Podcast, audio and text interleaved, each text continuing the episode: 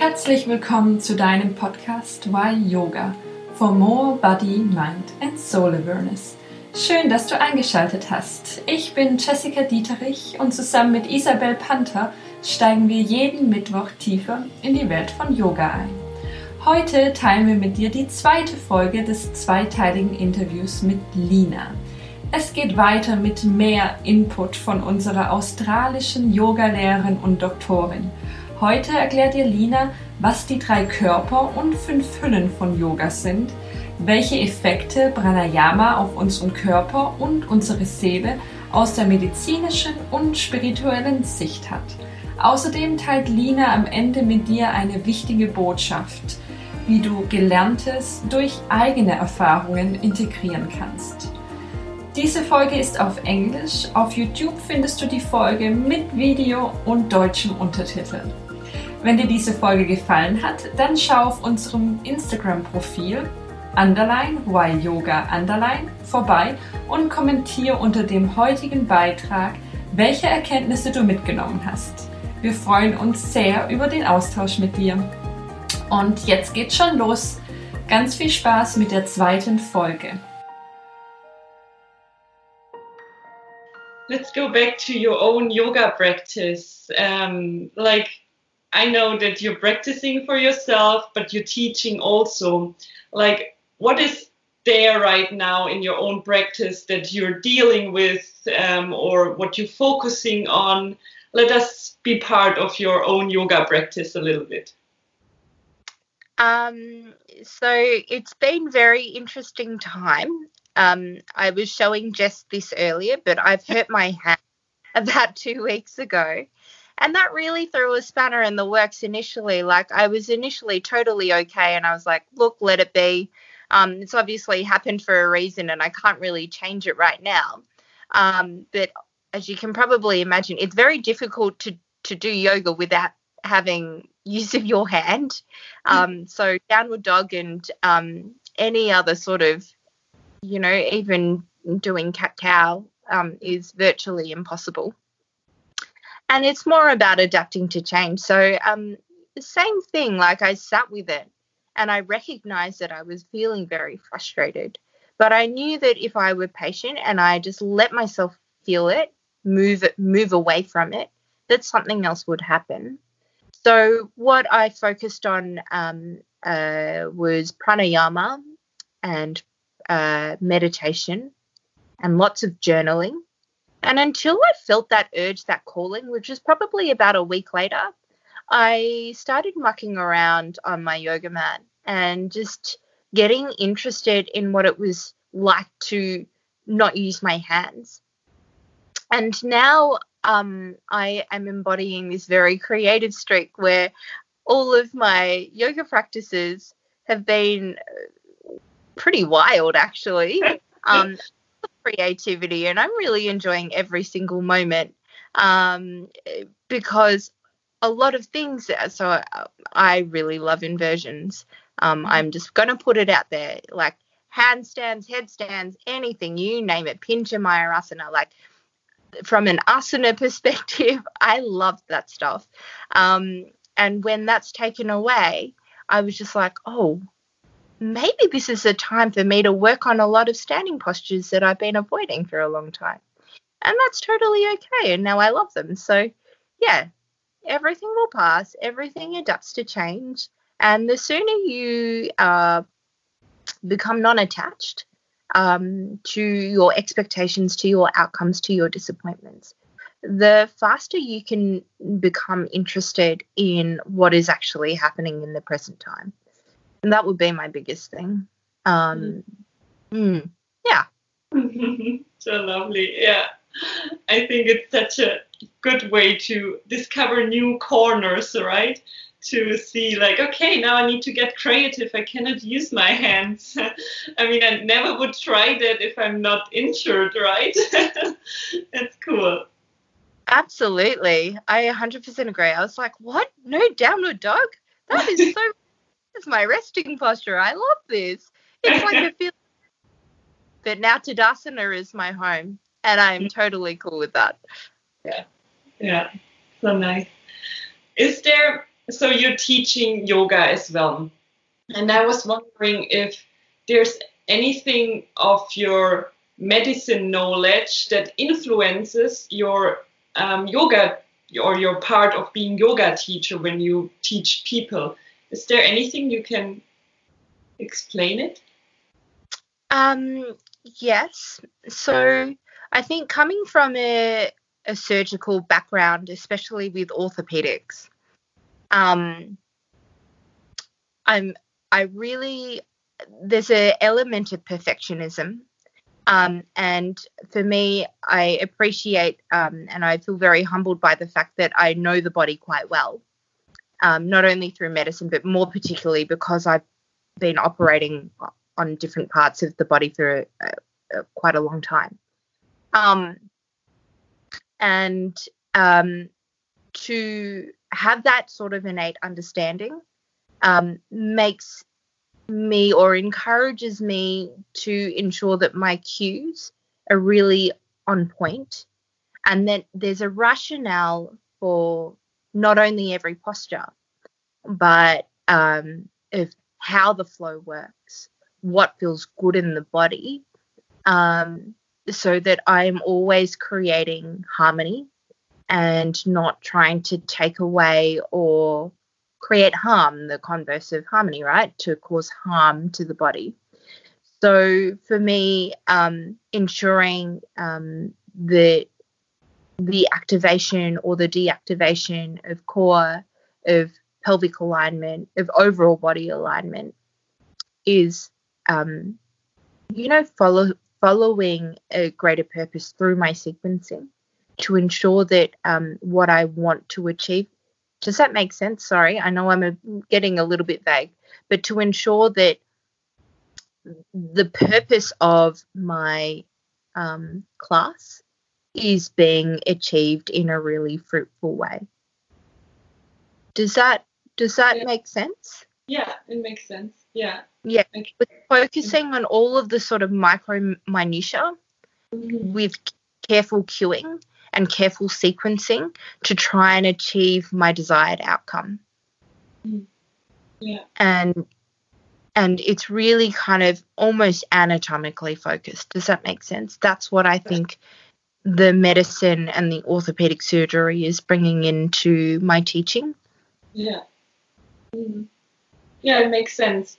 I was just um, remembering that uh, once I took a yoga teacher training about yin yoga, and um, yin yoga, for those listeners who don't know it, it's more about relaxing and really don't use your um, muscle power. It's really just fall into the the deepen of the, the stretch.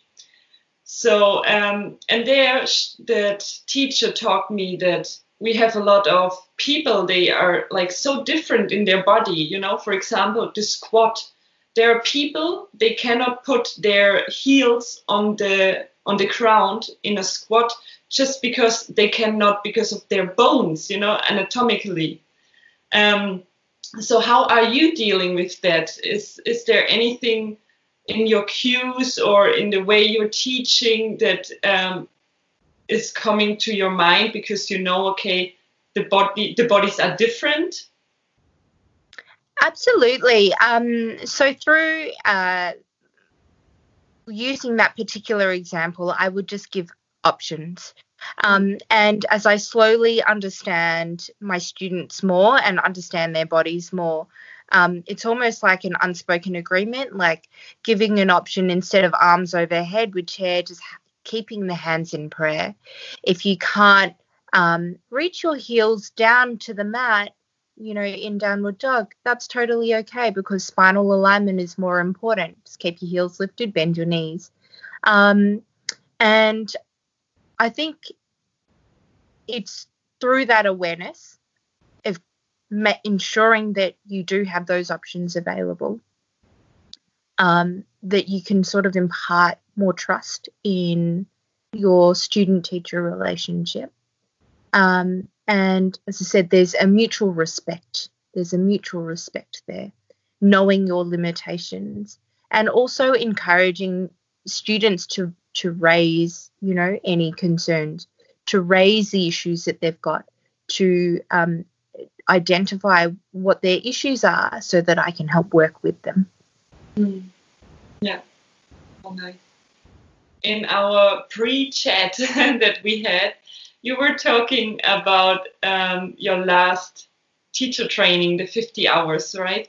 And you were saying something so beautifully that there are um, in the yoga philosophy that there are three different bodies. Can you just tell again uh, about that, what you learned? Um, because I think it's such a beautiful way of, of seeing the body. Um, and I think our listeners should know that as well.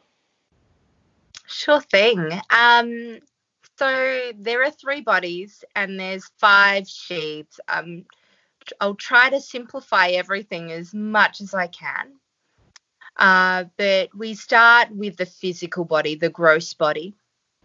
And uh, this body is what you can see and feel. It's your structural building blocks. And the sheath that aligns with this is your food sheath. So it's how you nourish your body, what exercises you're doing, or what asana practices you're doing to try and maintain your fitness to keep your actual body healthy. Because obviously, if that is not aligned, then that has secondary effects on your mind and so forth. Your second body is uh, more of the subtle body. And the subtle body is one that you cannot see.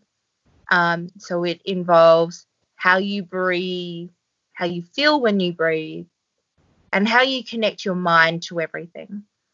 So, uh, one of the key learning things that I, I took out of um, uh, my teacher training was how powerful our tendencies are. So we call them vasanas, and there's samskaras as well, your lesser tendencies.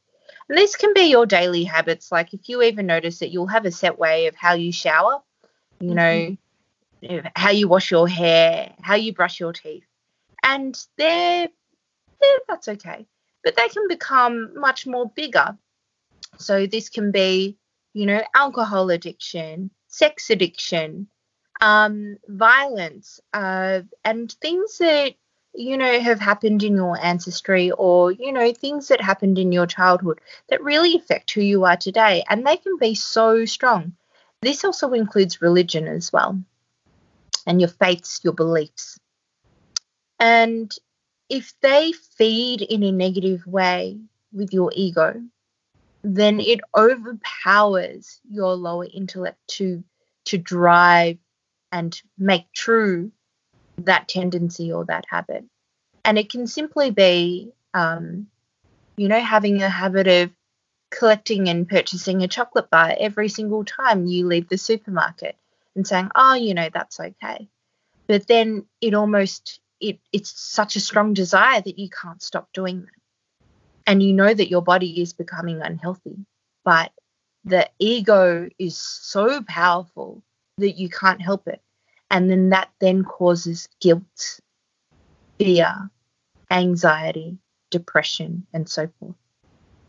And what yoga teaches us is to try and um, digest these to get rid of them to let them all go so that uh, your buddhi, which is your higher consciousness, can really act from a place that of goodwill um, to drive um, how you act around other people, how you treat your body, all of those things.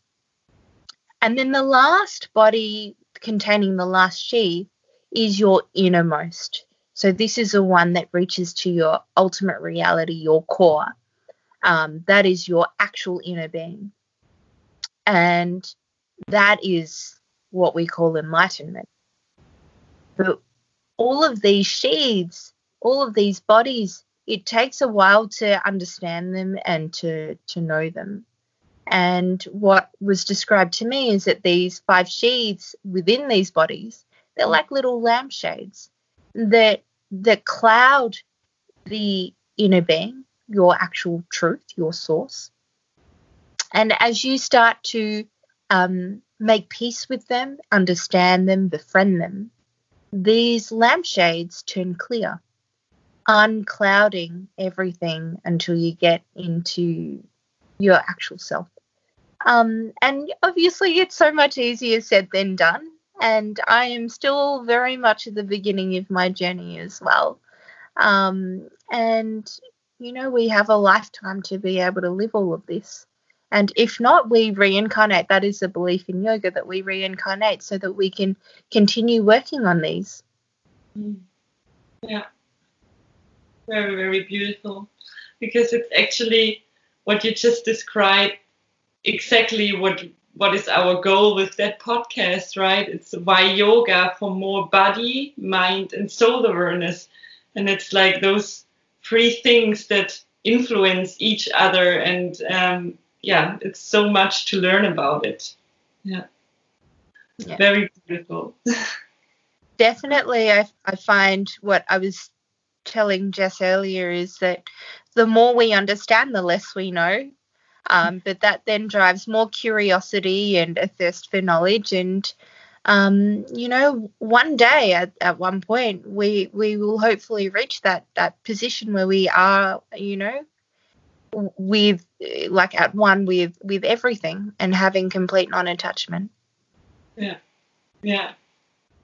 Exactly. That's uh, it's a progress. It's not about getting to the goal. It's about just living it yeah. It's all about the present moment and all of the experiences that come with it. Yeah. Mm. i was um, thinking you were talking about pranayama and meditation. Um, can we light that a little bit from the medical per, um, per perspective as well? Like um, is there any effect like or I mean, there is an effect, but what is that effect like when we do meditation or pranayama? What is happening that we, you know, get calm? Is there any other side effects on the body as well? Um, so once again, the more I know, the less I know. Um, so I will do my best. Um. I think, I hope that pranayama and I hope that meditation is calm, but in reality, it can be far from from being calm. And the reason why I say this is when um, you do certain pranayamas, um, and uh, sometimes emotions, undesired emotions, undesired tendencies, they arise up into the surface and that can cause changes and can cause a lot of emotional stress on the body. And um, the purpose of, uh, I guess, focusing your attention on your breath is obviously to get um, increase your prana, your energy, your life force, but to also be, to be able to digest and to assimilate things, and ultimately to have a calmer mind um, that is single pointed when you meditate. And I can tell you right now, like with my meditation, I am far from being super calm. My mind is going left, right, and center. And that is totally okay because emotions arise, fears arise. And this is a process of, of as I said, of digesting and of eradicating your vasanas. So, um, for those people that think that yes, meditation can be very centering and so forth. It can also equally not be as well, and any form of that spectrum is okay. Um, and uh, what I would recommend is getting guidance, having guided meditations, especially if you're new to it, because doing it off on on your ether like alone without having um, you know the the support and the knowledge behind it can be a very very daunting thing and if really scary experiences come up and you don't know how to digest that, I think it can be quite harmful. So, what I would say with pranayama is that um, they all serve a purpose. All of it is towards calming the mind and getting closer to, you know, the end goal of of of, um, of being enlightened, um, of um, having that complete non-attachment that everything is good, no matter adverse or good. Um, but along the way, there may be things that rise up to the surface, and, and that is also part of the point of of, of doing the breath work. Does that? I hope that that answers the question. Yeah, I was also um, wondering, like there, um, well, there like the blood pressure that that has effects on the blood pressure as well. You know, like when you um, deepen your breath and anything. I don't know if you can say something about that, or maybe I'm wrong. I'm not sure. No, it's absolutely true. So it just talks really from a medical perspective about your thoracic cavity and the pressures that you're creating within the aorta and the um, inferior vena cava. So whatever pumps the blood back up towards the heart. Um, so obviously, when everything is contracted, does that make sense? Mm-hmm. When everything is contracted, um, the blood can free more flow, slowly. Whereas if the if um uh, if you're inflating your lungs, okay, there is a higher pressure there that is preventing the blood from flowing back up. Um, and it's that has a effect. A so this is all just part of the circulatory system. Um, your blood pressure will wax and wane. Um, but your blood pressure is also affected by so many other things as well, not simply by just your breathing. Um, it's largely affected by, um, you know, your catecholamines, um, so stuff within your parasympathetic and your sympathetic nervous system as well, the, your stress levels, what other sort of daily activities you perform, the exercises that you perform, how you eat. Um, so I think there's multiple reasons why um, your, your blood pressure per se can be affected, but from a breath perspective only, it's it's directly related with um, the amount of pressure that is within your thoracic cage. Does that make sense? Yeah, yeah. Thank you for the explanation. yeah, that makes more sense, but uh, how do you another go? yeah. Um, is there anything that I haven't asked and you you would, would like to tell to the listeners because you have that experience or I don't know is, is there anything that you want to tell us uh, probably yes and no um, so I was telling uh, Jess, I think it was before the um, before the recording that um, you know you learn through experience. Ultimately, you have to make your own judgment calls as to what you feel is good for you and, and is not good for you. Um, but it's that process of keeping an open mind of being able to take in all of the various sources of information, digesting it before coming up with your own formula, your own opinion. And, um, you know, it doesn't have to be black and white, it doesn't have to be right or wrong.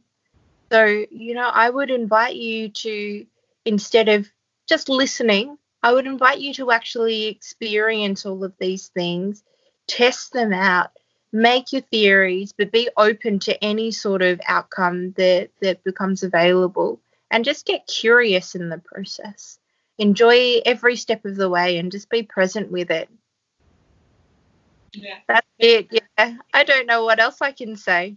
Just live. Just, yeah, enjoy every moment as you live. Yeah. Yeah. It's so nice. I really appreciate um, yeah, your knowledge and everything you shared with us. It was really, really deep and I really liked it. I think I need to listen to that podcast again to understand things that maybe just, you know, passed me because I took my focus on another thing. Um, I thank you so much for this.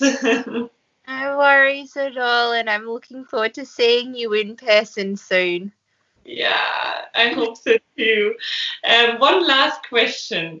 Yeah. What are you thankful right now for? I'm thankful for myself. I'm really thankful for myself. Um, one, I'll just shine shed a light over um, something that has just been uh, happening to me over the past week.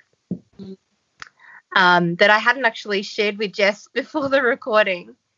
Um, I have spent about the last two years, as I said, um, really transforming my life and getting really comfortable with not knowing where my life direction would end up um, and just um, accepting that unknown and letting it unfold organically. Um, but similarly, um, on this note, I've avoided relationships um, and intimacy for this period of time as well. And about a week and a half ago, I had a very intimate relationship with someone who it, it really took me by surprise. And that's when everything, pardon the pardon the rude word, but it the S H I T like it got real, and I realized how much work I needed to do because all of my fears, all of my vasanas came straight up to the surface. And it took this one experience, beyond that of my yoga teacher training, beyond that of moving homes, beyond changing careers, for it all to rise to the surface. And I realized that it wasn't anyone to blame, it was just my ego. And my ego held on to all of these fears and all of these limiting beliefs. And I've just spent this last week really just sitting with myself, journaling, doing yoga, meditating, and really trying to understand where these came from. Um, and same thing, no judgment, no drama, letting myself feel stressed to finally come to a place of accepting, um, you know, exactly where I am meant to be right now. So there you go. Yeah. Wow. That's amazing. I really like. Um, I like you know how you you explain it, and I can really feel that you work so much on yourself. Like I don't know why, but I can feel this calmness and that reflection you put on yourself over and over. It just sweeps over. I can feel it. so much, yes. Yeah. I thank you so much for this beautiful interview, for your time, and yeah, as you said, I hope we see each other in person soon again. Me too. Have a really lovely day.